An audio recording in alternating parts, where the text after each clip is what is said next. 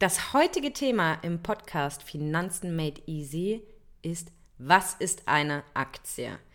Heute gehen wir auf die Begrifflichkeit Aktie genau ein, was es bedeutet, eine Aktie zu halten, was ist überhaupt eine Aktie, ein Wertpapier, aber auch damit zusammenhängende Begriffe schneiden wir schon mal an, wie zum Beispiel ETFs, aktiv oder passiv gemanagte Fonds, ähm, das Trading, also das Handeln von Aktien und äh, ja, noch vieles mehr. Viel Spaß bei dieser Folge und hört unbedingt rein.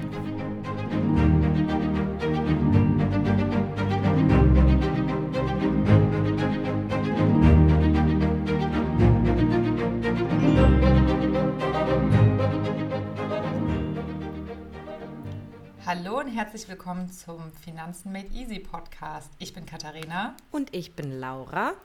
Und unser heutiges Thema ist das Thema Aktien. Was ist eine Aktie?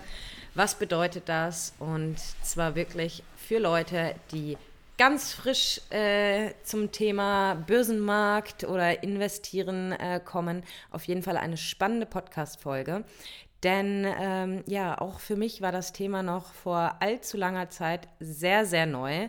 Ähm, in unserer vorherigen Folge habe ich schon mal berichtet, dass für mich Investieren ähm, der erste Berührungspunkt eher so mit Immobilien ähm, ja, begonnen hat. Und für mich war da tatsächlich immer so der Ausgangspunkt, okay, wenn ich eine Immobilie habe, habe ich wenigstens was zum Anfassen, zum Angucken, wirklich was aus Stein, was in der wirklichen Welt existiert. Und Aktien sind ja irgendwie eher ja, ein Blatt Papier, in der heutigen Zeit einfach irgendwie ein digitaler Schein quasi, der mal mehr wert ist, mal weniger wert ist, aber so wirklich was in der Realität, was Handfestes zu haben, ist das ja nicht wirklich. Ja, so war meine Ansicht, was das Thema Aktien angeht. Ähm, dann konnte ich mich aber natürlich äh, mit ein paar Experten dazu austauschen und möchte euch heute auch an dem Wissen teilhaben lassen. Ähm, aber das erklärt Katharina am besten, weil, ähm, ja, wie ihr wahrscheinlich aus der letzten Folge schon gehört habt, ist das auf jeden Fall eher einer ihrer Fokusbereiche. Ja. Ja, genau. Super, danke Laura. Ich glaube, damit warst du oder bist du einfach nicht alleine, weil das ist wirklich so eine, also wirklich, es spiegelt die Mehrheitsmeinung oder das Bauchgefühl von so vielen wieder, eben weil du halt sagst, ja, früher hat man noch Scheine gehabt, heute wird das alles ja ganz, also digitaler und du siehst ja nicht mal wirklich einen Schein in deinem Depot, sondern einfach nur irgendwie eine Stückzahl oder einen Anteil und dann steht da Name und dann haben die alle ganz komische Nummern. Naja, aber ähm, um da mal wirklich zurückzukommen, ähm, was ist eigentlich eine Aktie? Ähm, eine Aktie ist oder spiegelt ein Eigentumsanteil an einem Unternehmen dar. Jetzt mal ganz platt gesagt, wenn wir jetzt beispielsweise uns mal Coca-Cola vorstellen. Ja? Und da muss man sich halt auch fragen, was ist denn ein Unternehmen? Ja, ein Unternehmen steht ja nicht einfach da und auf einmal ist die Cola da, sondern ein Unternehmen hat ja auch eine Menge an Ressourcen und Assets. Ja?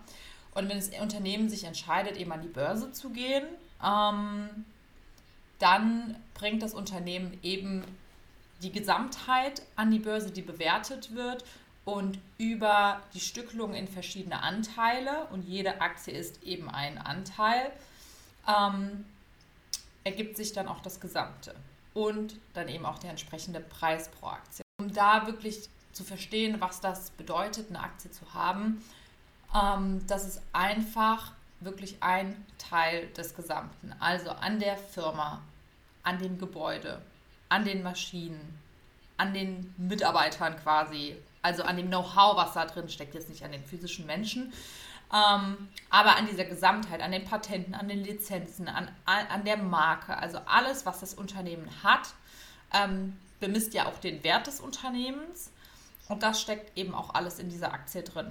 Deswegen ist es absolut falsch zu denken, ja, das ist irgendwie total risikoreich ist. Klar, Aktien sind, bringen eine gewisse, ein gewisses Risiko mit sich, aber es ist nicht nur ein Stück Papier, sondern die Aktie ist wirklich ein Anteil am Gesamten von dem Unternehmen und da steckt so, so, so viel dahinter.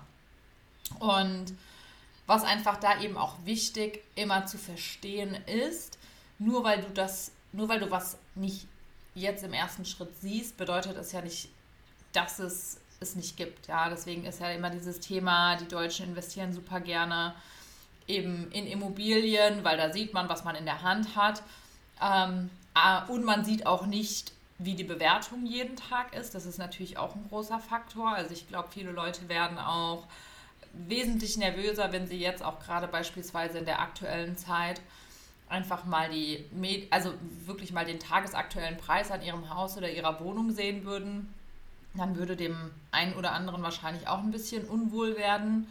Ähm, zusätzlich eben mit den jetzt höheren ähm, Kapitalkosten, also mit den höheren Zinsen. Und das ist einfach wirklich eine Sache, die es als allererstes zu verinnerlichen gilt. Ähm, da wirklich zu verstehen, okay, eine Aktie ist wirklich ein Eigentumsanteil an dem Gesamten von dem Unternehmen. Und ein Unternehmen kann sich dann eben auch entscheiden, die Aktien eben selber zu halten, zu einem, also wie es es möchte oder wie viel es rausgibt. Dann gibt es auch die Möglichkeiten, dass Unternehmen immer wieder Aktien auch zurückkaufen. Und ähm, ja, also das mal grob gesagt, ja. was eine Aktie eigentlich ist. Ja, finde ich auf jeden Fall sehr interessant, gerade ähm, diesen Punkt nochmal auch im Vergleich zum Immobilieninvestment einfach dass man halt bei Aktien einfach täglich reingucken kann und sehen kann, was sie wert sind. Das bedeutet ja aber nicht, dass wenn jetzt eine Aktie mal fällt, dass ähm, man gleich viel weniger hat, weil man kann sie ja dann auch einfach weiter halten, bis sie gegebenenfalls und hoffentlich dann wieder steigt. Ähm, genau. Und wie du richtig angesprochen hast, ist es ja auch bei Immobilien so. Das heißt ja auch nicht nur, weil sie einmal auf Summe X bewertet ist, dass das jetzt für die nächsten 50 Jahre so bleibt, sondern da schwanken ja auch äh, die Preise ähm, und das sogar manchmal auch relativ stark, ne? abhängig von verschiedenen ja. ähm, Faktoren. Was ich vielleicht bei Aktien auch noch einen anderen Fachbegriff mit reinwerfen würde, wäre IPO. Das ist ja irgendwie so, ne, zum, zum Beginn quasi, ich spreche jetzt wieder hier aus Laiensicht, ähm, zu Beginn, wenn jetzt ein Unternehmen das erste Mal quasi an die Börse geht und das erste Mal quasi Aktien aushändigt, quasi, ne? Ich glaube, Initial Public Offering oder so ist IPO, ne? Ähm, und da jetzt ist das so, können wir gleich nochmal diskutieren, habe ich das so richtig verstanden, dass quasi zu Beginn erstmal das Unternehmen quasi selbst festlegt, wie viele Aktien es zu welchem Preis pro Aktie an den Markt gibt? Oder wird das direkt irgendwie von der Außenwelt definiert? Oder wer hat da äh, irgendwie Einfluss drauf? Weil irgendwann muss man ja mal gesagt haben, okay, so und so viel kostet äh, eine Aktie.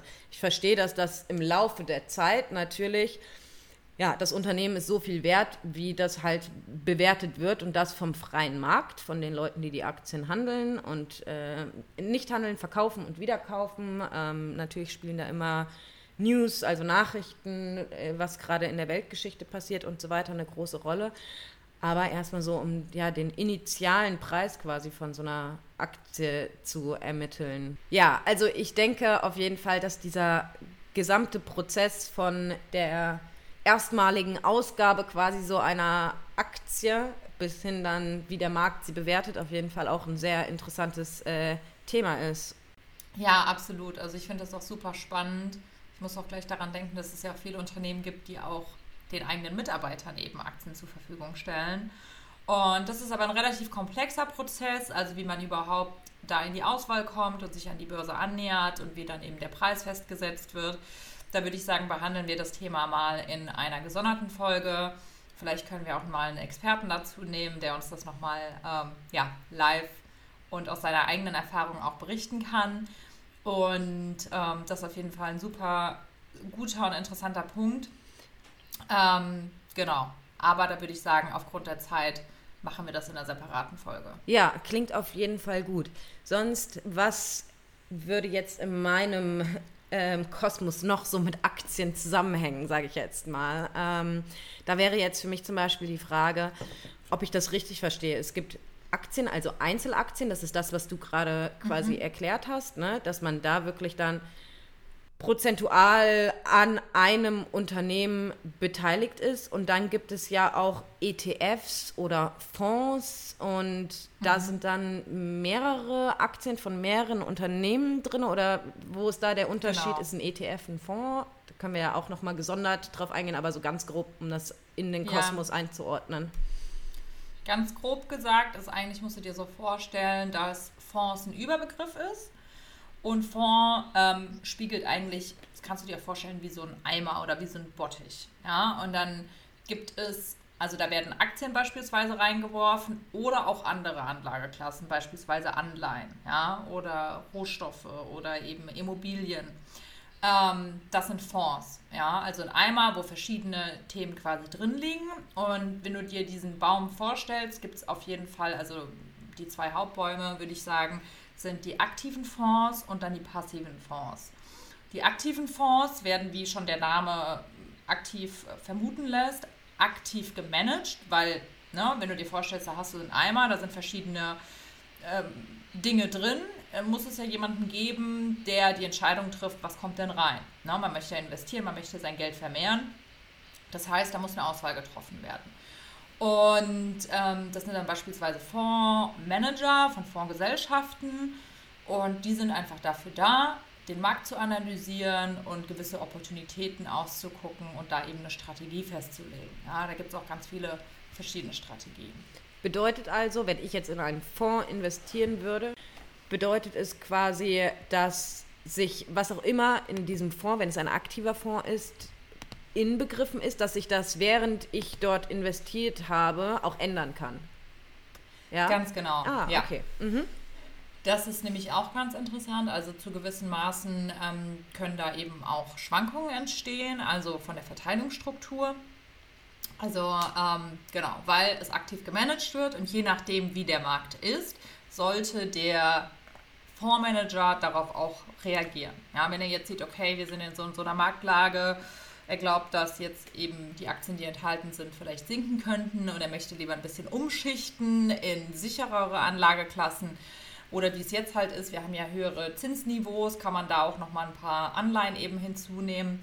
Ähm, also das ist eigentlich eine ganz, ganz verbreitete Geschichte. Bestimmt wurden von einigen von unseren Hörern habt ihr da auch schon mal bei der einen oder anderen Bank einfach schon Fonds angeboten bekommen, wenn ihr da schon tiefer im Prozess wart. Aber was da halt ganz wichtig ist, was auch schon überleitet zu den passiven Fonds, also das Gegenstück, ist, dass es einerseits relativ teuer ist, weil dieses ganze Konstrukt muss ja auch finanziert werden. Ja, der Fondsmanager muss bezahlt werden. Durch den Handel ähm, ergeben sich da natürlich auch Preise, äh, Kosten vom Kauf, Verkauf etc. Und die Banken ähm, oder die Fondsgesellschaften möchten sich das natürlich auch bezahlen lassen. Das ist ja deren Geschäftsmodell und ist ja auch äh, legitim. Ähm, aber dann gibt es auch wiederum auf der anderen Seite eben die passiven Fonds. Und passiv bedeutet eben, da tut sich jetzt nichts im Sinne von einem Fondsmanager, der dahinter sitzt, sondern die orientieren sich an Indizes. Ja, da kommen wir wieder zum nächsten Fachbegriff. Es gibt ja einen Index oder mehrere Indizes.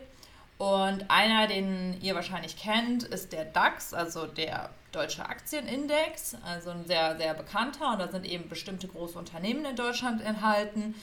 Ähm, und die spiegeln eben einen gewissen Teil vom Markt dar. Ja? Und die werden nach verschiedenen Bewertungskriterien eben in den verschiedenen Indizes zusammengefasst. Und die werden über ein ETF einfach abgebildet. Das heißt, zum Beispiel BlackRock als ähm, Investmentgesellschaft geht hin, guckt, welche Fonds sind denn jetzt im DAX enthalten oder im SP 500, das ist in den USA. Dann gibt es noch ein Indiz wie den MSCI World beisp beispielsweise, um mal so geläufige zu nennen. Und ähm, da entstehen bei denen natürlich geringere Kosten, weil sie eben keinen Fondsmanager haben. Ja? Ähm, und sie kaufen einfach die Titel, also die Aktientitel, die Einzelaktien zusammen, schmeißen die in den Topf. Und ähm, Genau. Und dann kauft man quasi den Index nach. Und was natürlich super praktisch ist, ist, dass man da halt ja auch schon eine gewisse Diversifizierung erreicht, weil da einfach verschiedene Aktien auch drin sind, was natürlich auch ein aktiver Fonds mit sich bringt. Das ist halt schon das Gute beim Thema Fonds, dass du immer eine gewisse Streuung hast. Ähm, und was man halt oft sagt oder was halt meistens oder in sehr vielen Fällen der Fall ist, ist, dass die wenigsten aktiv gemanagten Fonds schaffen es wirklich den Markt, also die Indizes zu schlagen. Mhm. Ja und sind auch wesentlich günstiger. Also du zahlst beispielsweise bei einem aktiv gemanagten Fonds vielleicht 2% ja, im Jahr und der MSCI World kostet 0,2%. Und das musst du dir ja auch immer mal überlegen. Und das ergibt sich, das ergibt sich hauptsächlich dadurch, dass bei dem aktiv gemanagten Fonds halt der Fondsmanager da ist, der sich regelmäßig... Genau, beispielsweise. Mhm, ja. Mhm. Genau, genau, ja. Also das fließt jetzt sicherlich nicht alles in die Tasche von dem einen Fondsmanager. Ja, also da wollen wir denen auch kein Unrecht tun und denken, dass die jetzt hier alle von dem riesigen Fonds ähm, das ganze Geld dann für sich selbst erwirtschaften. Aber genau, einfach gesprochen kann man sich das eben so vorstellen. Und ja, der Kostenvorteil ist halt einfach super, weil wenn du dir überlegst, du hast eine Rendite im Jahr von 6% und dann musst du natürlich erstens die Inflation abziehen ähm, sagen wir mal 3%, ja, dann bleiben nur noch 3% also Wachstum übrig, wie sich dein Portfolio oder dein Depot vermehrt hat. Und wenn dann der Fonds dich auch noch 2% kostet, dann bleibt nur noch 1% übrig. Mhm. Ja? Und wenn du dann aber wiederum einen ETF hast, der mal mindestens genauso gut performt, ähm, das heißt, du da keinen Verlust eben hast, und dich noch viel weniger kostet, bleibt am Ende, ist es ja eine einfache Rechnung, wesentlich mehr halt für dich übrig. Und das ist auch einfach für einen Einsteiger immer meine, mein Favorite, sage ich mal, weil du ja da nicht viel falsch machen kannst, von den Kosten auch wirklich einen Überblick hast, weil mit den verschiedenen ja, anderen Fonds gibt es dann auch Ausgabeaufschläge und hier und dort. Also das ist dann auch von der Kostenstruktur teilweise ähm, bisschen unübersichtlich. Ich meine, die haben von der Regulation und äh, Regulatorik da versucht, ja, viele Infos auch an den Endkonsumenten ähm, heranzutragen, aber wer liest sich die 60 Seiten tatsächlich durch? Und deswegen ist es wirklich eine gute, kostengünstige Möglichkeit, breit anzulegen. Ähm, und dem Thema sollten wir auf jeden Fall mal eine einzelne Folge dann auch nochmal widmen. Ähm, ja, ist auch auf jeden Fall spannend und wirklich ein gutes Thema, um da auch einzusteigen. Und ja, ETF bedeutet einfach Exchange Traded Funds. Und da gibt es auch noch eben ganz viele verschiedene Parameter, die eigentlich ganz wichtig sind, ähm, auch zu kennen, physisch replizierende Fonds etc. Ja, genau. Und ähm, das zum Thema Aktien. Laura, hast du noch eine Frage? Ja, äh, nur zum Abschluss, zum An Abrunden äh, dieser Folge jetzt noch mal.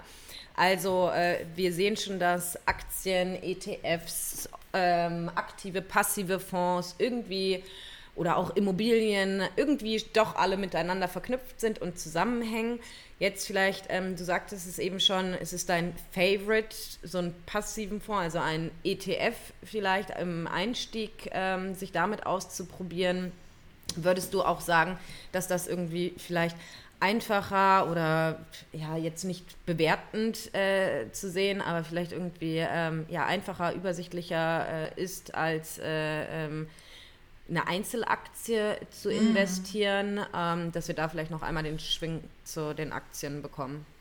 Also das gilt eigentlich für die aktiven wie auch für die passiven Fonds, ähm, weil das Thema ein ganz, ganz, ganz wichtiges Thema beim Anlegen ist wirklich zu diversifizieren. Ja? Weil wenn du alles wie bei Roulette auf eine Karte, auf ein Pferd setzt, kannst du natürlich einerseits viel gewinnen, ja, aber du kannst natürlich auch super viel verlieren. Und dann ist es besser, wirklich sich breit aufzustellen. Und deswegen würde ich immer sagen, für jemanden, der beginnt, außer man hat wirklich eine absolute Passion für das Thema Einzelaktien, dann kann man sich da auch reinarbeiten und die, die, die Diversifikation auch darüber ähm, schaffen, dass man sich eine Menge an Einzelaktien raussucht, die von der Industrie, von der Branche, von den Ländern einfach total unterschiedlich auch sind. Aber ähm, ja, also Kostenvorteil und die Diversifikation und das ganze Thema Einfachheit, wenn man sich da keine großen Gedanken machen will. Und so soll es ja auch sein. Ja, wir wollen ja nicht alle komplette Profis am Finanzmarkt werden. Wir wollen einfach vorsorgen, Vermögen aufbauen das eben kostengünstig und super simpel ist auf jeden Fall für mich ETF wirklich mein mein Favorite. Ja, ja, um Gottes Willen, jetzt würde ich noch weiter ausschweifen. Immer wenn du so ein paar Keyworte nennst, dann kommt so ein Halbwissen bei mir auf, von was ich schon alles mal gehört habe. Dann kommen wahrscheinlich irgendwie so, sind wahrscheinlich dann eher die Daytrader, ne? die sich so Einzelaktien oh, kaufen ja. und dann den ganzen Tag davor sitzen und die dann verkaufen und kaufen und verkaufen und kaufen und den ganzen Tag quasi damit beschäftigt sind, was ja eigentlich nicht das Ziel einer ja, eines passiven Einkommens quasi unbedingt sein sollte, sondern wie du sagst, wenn man da wirklich eine Passion für hat. Aber ich denke, das führt vielleicht auch jetzt ein bisschen zu weit für diese eine gesonderte Folge, aber vielleicht ist das Thema Daytrading im Vergleich zu ja, dem normalen ja. ähm, Investieren in ETFs oder so auch nochmal äh, ja, eine Podcast-Folge wert. Aber ich würde sagen, wir schließen das Buch hier und hoffen, dass euch die Folge über Aktien gefallen hat und freuen uns, wenn wir uns in der nächsten Folge wieder hören. Lasst uns gerne Feedback da und äh, gerne auch eine Bewertung vom Podcast. Und ich würde sagen, bis dahin. Bis dann.